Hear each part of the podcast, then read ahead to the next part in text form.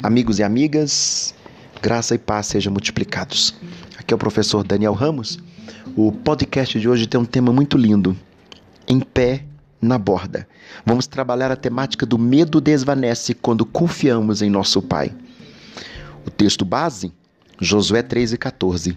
Tendo partido todo o povo das suas tendas para passar o Jordão, levando os sacerdotes à arca da aliança diante de todo o povo.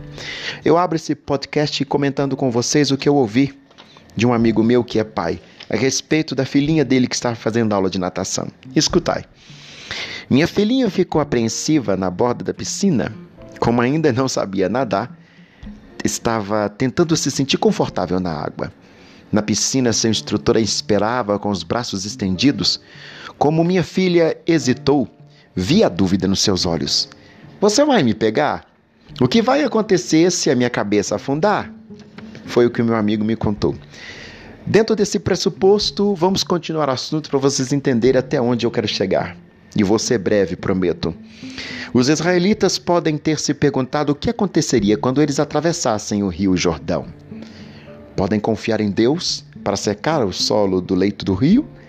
Deus estava conduzindo seu novo líder Josué como havia conduzido Moisés?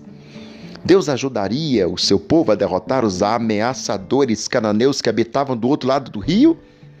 Para saber as respostas a essas perguntas, os israelitas, então os hebreus, tiveram que se submeter a um teste de fé.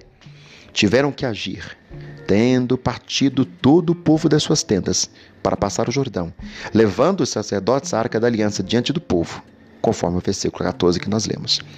Exercitar sua fé permitiu que eles vissem que Deus estava com eles.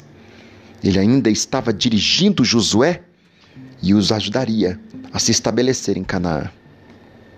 Se você estiver enfrentando um teste de fé, também poderá ir em frente, fundamentado no caráter de Deus e em suas infalíveis promessas. Confiar nele o ajudará a mover-se de onde você está para onde ele desejar que você esteja. Confia no Senhor. Se você quer uma sugestão desse amado servo que vos fala, a palavra de ordem para hoje é: confia no Senhor. Ele é fiel. Deus abençoe a sua vida. Muito obrigado. Thank you.